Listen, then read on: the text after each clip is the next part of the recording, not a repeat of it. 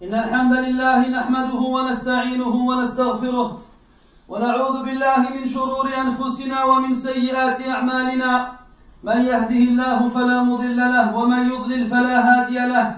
وأشهد أن لا إله إلا الله وحده لا شريك له. وأشهد أن محمدا عبده ورسوله.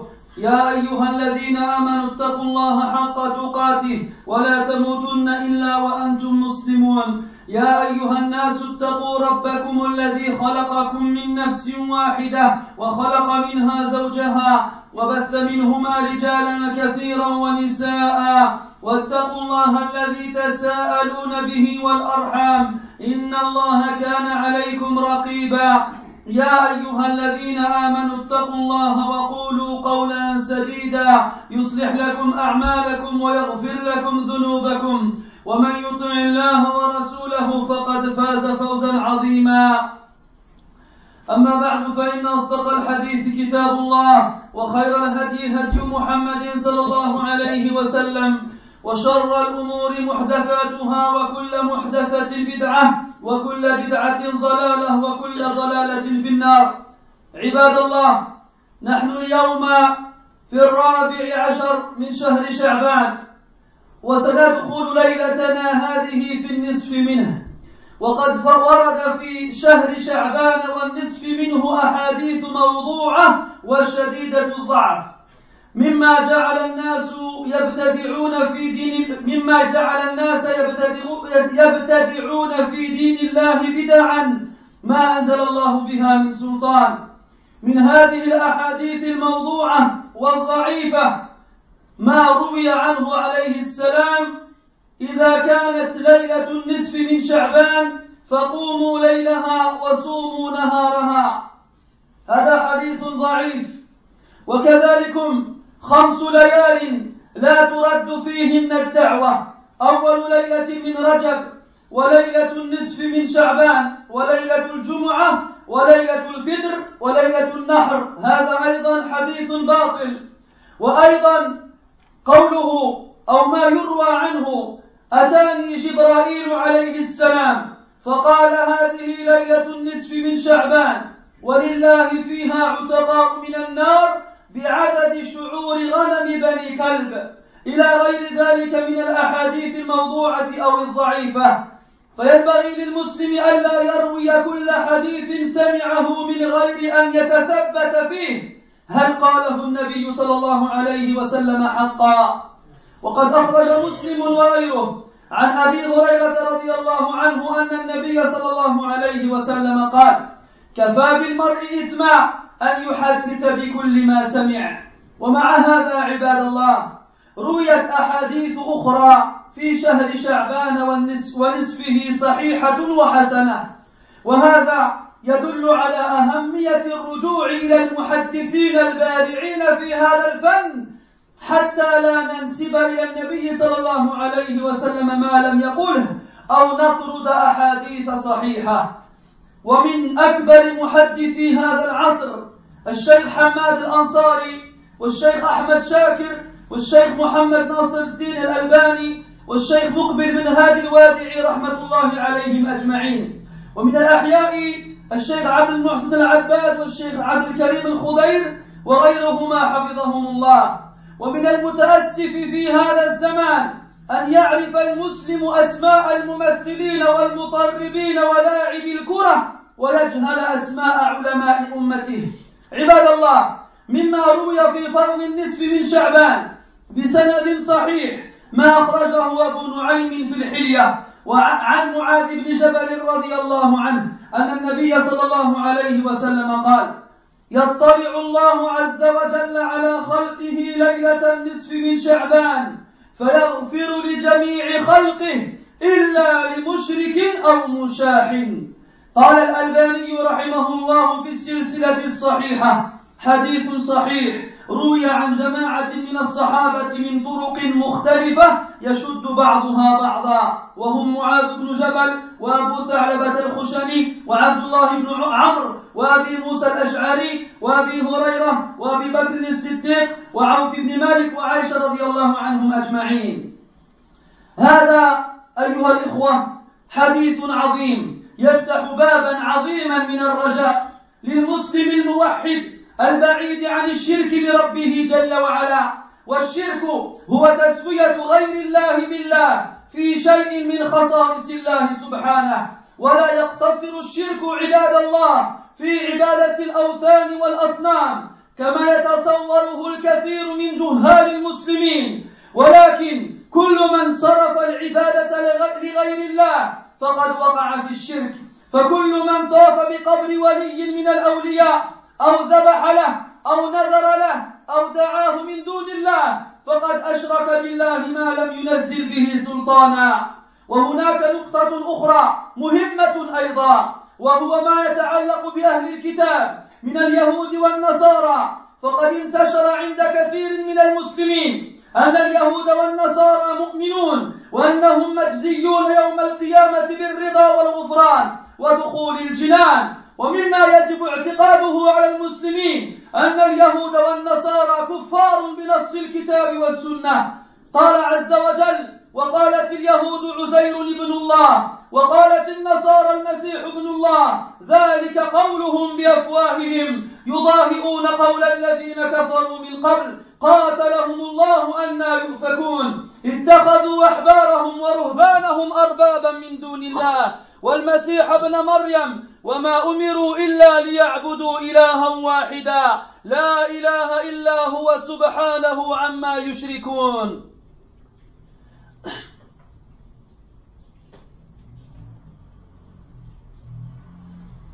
يعمل ولا ما يعمل؟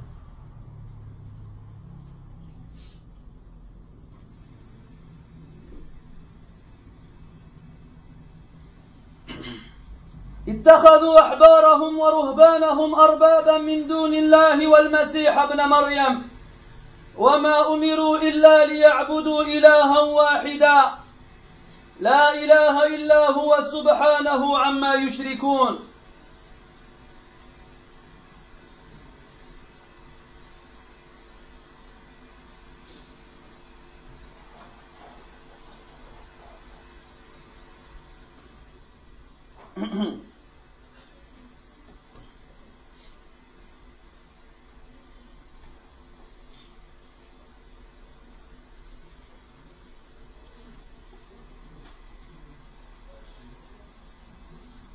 嗯。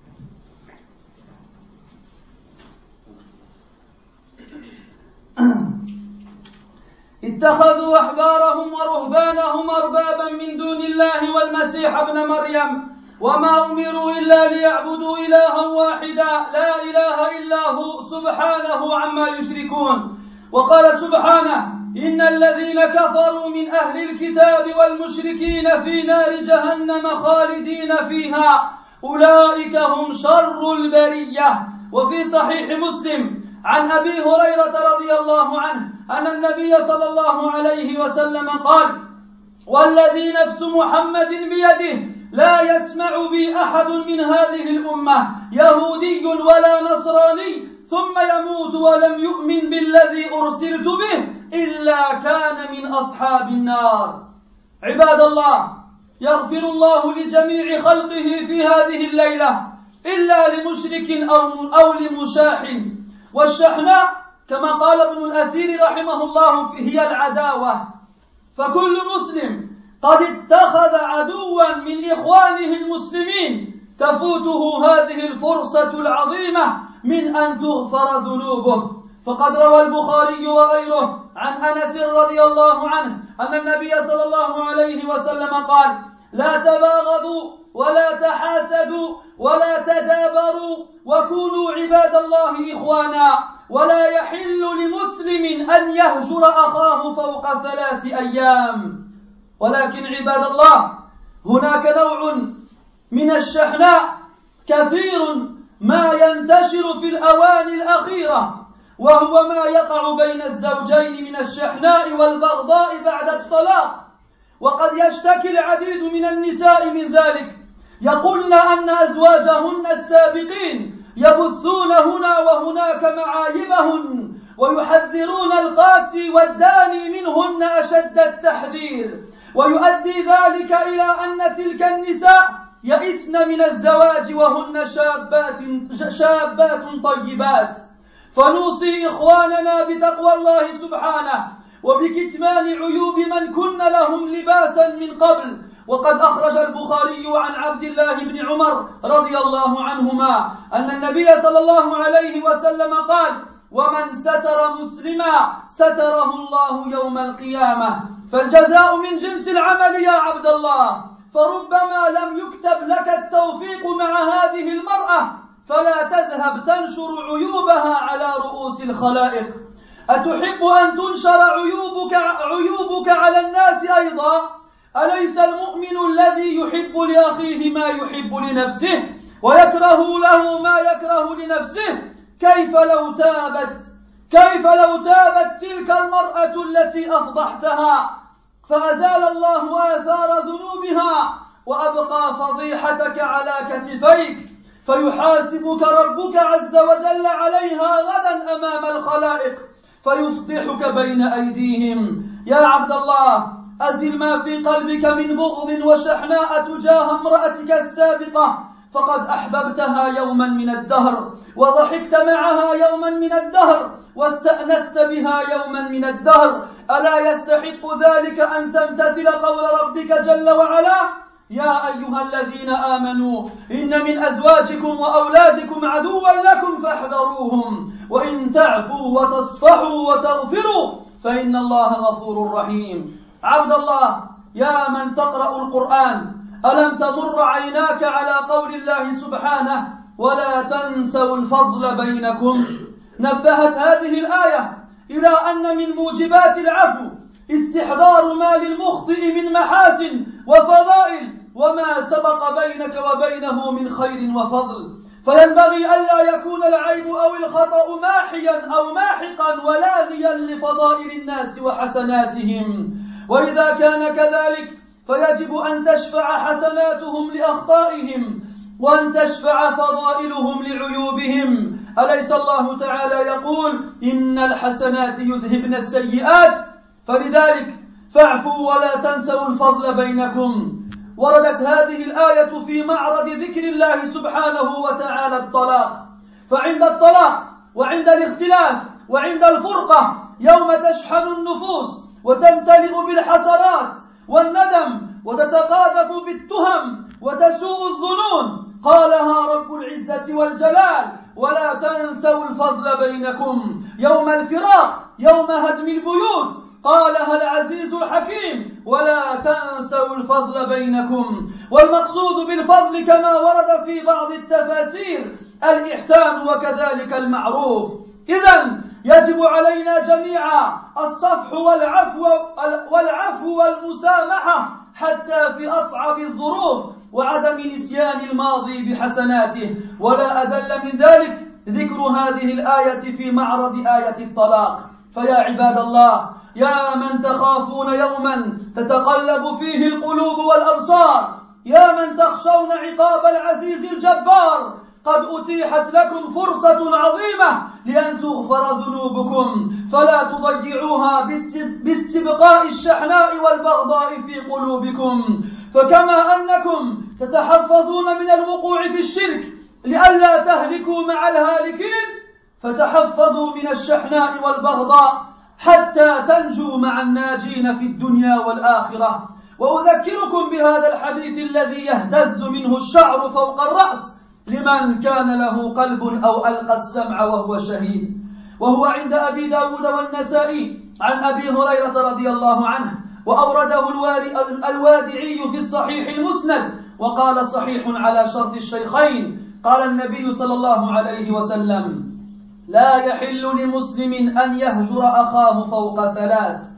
فمن هجر أخاه فوق ثلاث فمات دخل النار. بارك الله لي ولكم في القرآن العظيم وفي أحاديث سيد المرسلين ونفعني وإياكم بما, فيه بما فيهما من الآيات والذكر الحكيم. أقول ما تسمعون وأستغفر الله فاستغفروه إنه هو الغفور الرحيم.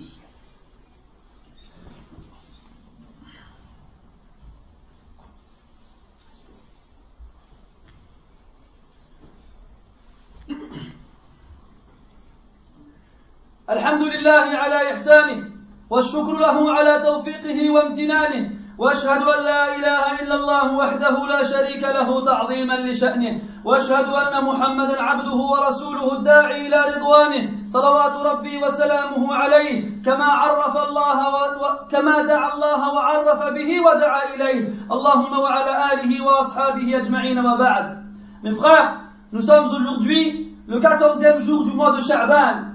Et cette nuit, nous allons entrer dans la 15e de ces nuits, ce qui équivaut à la moitié du mois.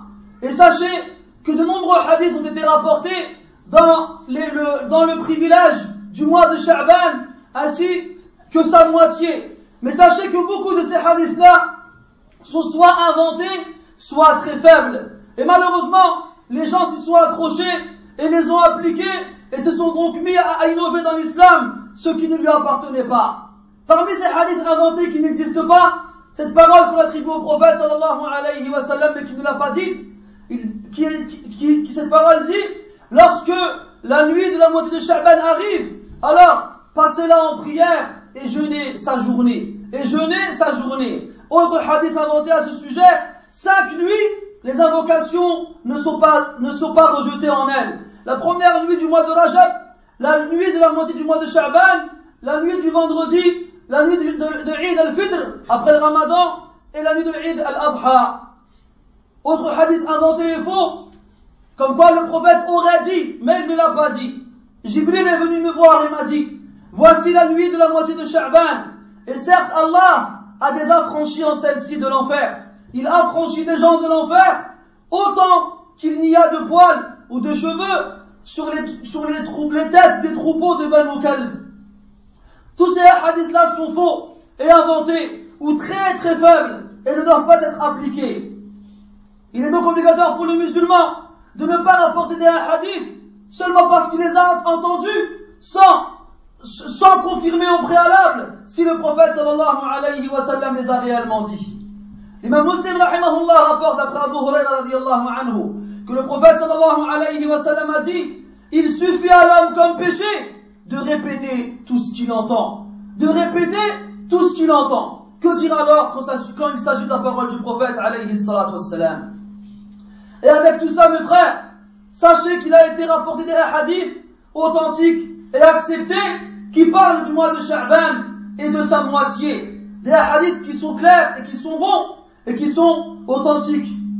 Ceci nous indique l'importance de revenir aux savants du hadith qui ont surpassé leurs camarades, entre guillemets, dans cette, dans cette matière-là. Afin de ne pas attribuer au prophète alayhi wassalam, des paroles qu'il n'a pas prononcées, ou bien de ne pas rejeter des paroles qu'il a effectivement bien dites. Et parmi les plus grands muhaddiths de ce siècle, et quand je dis ce siècle-là, je parle du siècle dernier, bien entendu, il y a Hamad al-Ansari, et Ahmed Shakir, et Mohamed Nasr al-Din al-Albani, et Muqbil ibn Hadi al-Wadi'i, rahmatullahi alayhim ajma'in, qui font partie des plus grands muhaddiths du siècle. Et parmi les vivants, nous avons Sheikh Abdel Mohsen al-Abbad ou encore Sheikh Abdel Karim al-Khudayr et d'autres encore qu'Allah les préserve. Pourquoi citons-nous leur nom parce que malheureusement les gens ne les connaissent pas. Nous vivons une époque où le musulman connaît le nom des acteurs et des chanteurs et des joueurs de football, mais il ne connaît pas le nom de ses savants. Comment est-ce qu'il peut alors revenir vers eux? Combien d'hommes et de femmes font le pèlerinage tous les ans et font la Umrah tous les ans et jamais de leur vie ils n'ont pensé à aller s'asseoir devant les savants qui sont présents dans les deux grandes mosquées sacrées? C'est une honte pour le musulman d'ignorer qui sont les meilleurs hommes de cette planète vers lesquels il doit se retourner lorsqu'il ignore une chose. Mes frères, parmi les hadiths qui sont authentiques concernant le privilège et la vertu de la nuit de la moitié de Sha'ban, ce qui a été rapporté par Abu Nu'aym dans le Hilya, d'après Mu'adh ibn Jabal radiallahu anhu. Le prophète sallallahu alayhi wa sallam a dit, Allah tabaraka wa ta'ala observe sa création à la nuit de la moitié du mois de Sha'ban et il leur pardonne tous, il leur pardonne tous, sauf à un associateur ou à un rancunier. Sauf à un associateur ou à un rancunier. Al-Albani rahimahullah a dit dans As-Silsila Sahiha que ce hadith était authentique et il avait été rapporté par de nombreux compagnons sur nombreuses, de nombreuses chaînes de transmission. Ce hadith-là est un hadith grandiose qui ouvre une porte immense de l'espérance pour le musulman. Le musulman monothéiste qui s'éloigne de l'association envers son Seigneur. Et l'association, comme vous le savez tous, c'est le fait de considérer quelqu'un d'autre qu'Allah comme son égal dans une chose qui lui est propre. De considérer quelqu'un d'autre qu'Allah comme son égal, l'égal d'Allah dans une chose qui lui est propre. Et l'association ne se réduit pas seulement au fait d'adorer les statues, comme beaucoup d'ignorants musulmans le, prétendent, mais toute personne qui a attribué l'adoration à autre qu'Allah aura fait de l'association. Toute personne qui fait la circumvulation autour de la tombe d'un saint, ou encore qui égorge auprès de lui, ou bien qui lui fait un vœu, ou bien qui l'invoque en dehors d'Allah, il aura fait certes de l'association sur laquelle Allah n'a descendu aucun argument et aucune force. Et il y a un point, un autre point très important à citer. C'est ce qui concerne les gens du livre, les juifs et les chrétiens. On remarque étrangement qu'aujourd'hui, beaucoup de musulmans croient que les juifs et les chrétiens sont des croyants comme les musulmans et qu'ils seront récompensés comme nous le jour du jugement par le pardon et la miséricorde et l'entrée au paradis. Et sachez qu'il est obligatoire pour le musulman d'avoir comme conviction que les gens du livre, parmi les juifs et les chrétiens, ne sont pas des croyants. Et ceci a été stipulé dans le Coran et la Sunna. Allah dit dans le Coran, dans Surat Tawbah, et les juifs dirent, Uzayr est le fils d'Allah. Et les chrétiens dirent, le, le Messie, le Christ, est le fils d'Allah. Voici les paroles qu'ils prononcent avec leur bouche. Ils ne font qu'imiter par cela les mécréants d'avant eux. Qu'Allah les anéantisse. Comment ont-ils pu s'écarter ainsi de la vérité? Ils prirent leurs moines et leurs rabbins en, Seigneur, comme Seigneur en, en dehors d'Allah, ainsi que le Christ, fils de Mariam, alors qu'on leur avait seulement ordonné d'adorer Allah, seul, sans l'associer, une seule divinité, nulle divinité en dehors de lui, qu'il soit sanctifié de ce qu'il lui attribue. Et Allah dit dans le Coran, dans une sourate, des petites sourates de la fin du Coran, ceux qui ont mécru parmi les gens du livre et les associateurs seront en enfer éternellement, et ce sont certes les pires des créatures. Comment après est-ce que tu peux entendre des musulmans venir te dire, non, les juifs et les chrétiens sont comme les musulmans, ils iront au paradis comme nous. Alors que le prophète sallallahu alayhi wa sallam a dit, par celui qui a l'âme de Mohammed entre ses mains, il n'y a pas un parmi cette communauté qui m'entend, qu'il soit juif ou chrétien, et qui ensuite meurt sans avoir cru dans mon message, sans qu'il ne fasse partie des gens de l'enfer. Sans qu'il ne fasse partie des gens de l'enfer. Et Allah dit dans le Coran, وَمَنْ يَبْتَغِ غَيْرَ الْإِسْلَامِ دِينًا فَلَنْ يُقْبَلَ مِنْهُ وَهُوَ فِي الْآخِرَةِ مِنَ الْخَاسِرِينَ Et celui qui recherche en dehors de l'islam une religion, rien ne sera accepté de lui, et il sera dans l'au-delà parmi les perdants. Mes frères, revenons à ce hadith dans lequel le prophète sallallahu alayhi wa sallam nous informe qu'il pardonne toute sa création, qu'Allah pardonne toute sa création dans cette nuit-là, sauf à un associateur ou un rancunier. Rancunier, pourquoi Le mot shahna en arabe signifie l'animosité, la rancune, le fait de garder dans son cœur de la haine envers son frère. Chaque musulman qui aura pris un ennemi parmi ses frères musulmans, qu'il sache que cette énorme occasion que ses péchés lui soient pardonnés lui passe sous le nez. Al-Bukhari et d'autres rapportent Anas radiallahu anhu que le prophète sallallahu alayhi wa sallam a dit, ne vous détestez pas, ne vous enviez pas, ne vous tournez pas le dos, soyez des serviteurs d'Allah, frères. Il n'est pas permis à un musulman de s'exiler de son frère au-delà de trois jours. Il t'a interdit de rompre les liens avec ton frère au-delà de trois jours. Mais malheureusement aujourd'hui on se rend compte que pour un oui, pour un non, les gens se coupent, coupent leurs liens et ne se parlent plus et se livrent une haine et une animosité sans pareil jusqu'à leur dernier souffle et jusqu'à leur dernier jour. Et sachez aussi mes frères qu'il y a un type de rancune qui s'est très, qui s'est beaucoup répandu dernièrement. Un type de rancune que malheureusement on a tendance à négliger sur les manab et à, rappeler à nos frères à quel point cette, cette rancune est grave aussi. De quelle rancune s'agit-elle? S'agit-il, pardon C'est ce qui arrive entre l'homme et la femme, comme haine et animosité et rancune, après qu'ils aient divorcé l'un de l'autre. Wallahi, on se rend compte, entre l'homme et la femme, après qu'ils aient divorcé, à quel point ils se détestent. C'est inimaginable. Et de nombreuses femmes se plaignent de cela. De nombreuses femmes nous disent que leurs anciens maris répandent ici et là leurs défauts ils avertissent n'importe qui et n'importe quoi de ces femmes-là comme si c'était la peste ou les pires des créatures. Ce qui amène comme conclusion que ces femmes-là, qui sont toujours jeunes et mariables, ne trouvent personne pour les épouser à un point où elles désespèrent de pouvoir se remarier un jour. Nous recommandons à nos frères de craindre Allah subhanahu wa ta'ala. Nous recommandons à nos frères de se rappeler qu'Allah subhanahu wa ta'ala a caché leurs péchés alors qu'ils en fassent de même avec les autres. Nous leur recommandons de cacher les péchés de celles qui ont été pour eux un vêtement auparavant. Al-Bukhari a rapporté d'Abdullah Abdullah ibn Umar radiallahu anhuma que le prophète sallallahu alayhi wa sallam a dit celui qui cache un musulman, Allah le cachera le jour du jugement. Et Ali cachera ses péchés.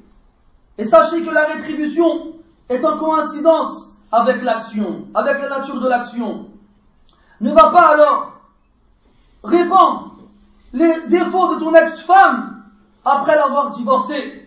Peut-être qu'il n'a pas été écrit pour toi de réussir avec celle-ci. Ça ne veut pas dire forcément que n'importe quel homme qui se mariera par la suite avec elle vivra le même échec que toi. Est-ce que tu aimerais que tes défauts soient répandus parmi les gens? Le croyant n'est-il pas celui qui aime pour son frère ce qu'il aime pour lui-même et qui déteste pour lui ce qu'il déteste, pour lui-même? Comment te trouveras-tu si cette femme de laquelle tu répands les péchés et les défauts s'est repentie de son péché sincèrement et qu'Allah Ta'ala lui a pardonné ses péchés, alors que toi, tu es parti faire de son affaire un scandale devant les autres, eh bien il restera sur tes épaules ce scandale-là, devant lequel, duquel tu devras répondre devant Allah Ta'ala Yawm al et à ce, moment-là, ce sera ton tour d'être scandalisé devant les gens. Mon frère, enlève de ton cœur ce qu'il y a comme haine et comme rancune envers ton ex-femme. Sache et souviens-toi qu'un jour tu l'as aimée. Souviens-toi qu'un jour tu as ri avec elle. Souviens-toi qu'un jour elle t'a tenu compagnie comme tu l'as aimée. Ceci ne mérite-t-il pas à ce que tu mettes en application la parole d'Allah subhanahu wa ta'ala qui dit Ô vous qui avez cru, il y a certes parmi vos épouses et vos enfants des ennemis pour vous. Alors, prenez garde. Mais si vous pardonnez et excusez et, faites preuve de mansuétude, alors Allah est aussi pardonneur et miséricordieux. Oh mon frère, toi qui le Coran, tes yeux ne sont-ils pas passés sur ce verset où Allah Ta'ala dit Et n'oubliez pas le bien qu'il y a eu entre vous? N'as-tu pas lu ce verset? Ce verset qui nous informe que parmi les actes obligatoires du pardon est de se rappeler et de se rappeler que la personne qui est en face de nous, qui a commis une erreur, qu'est-ce qu'elle peut avoir comme qualité et comme vertu. Et qu'on se rappelle le bien qu'il y a eu entre nous et eux auparavant.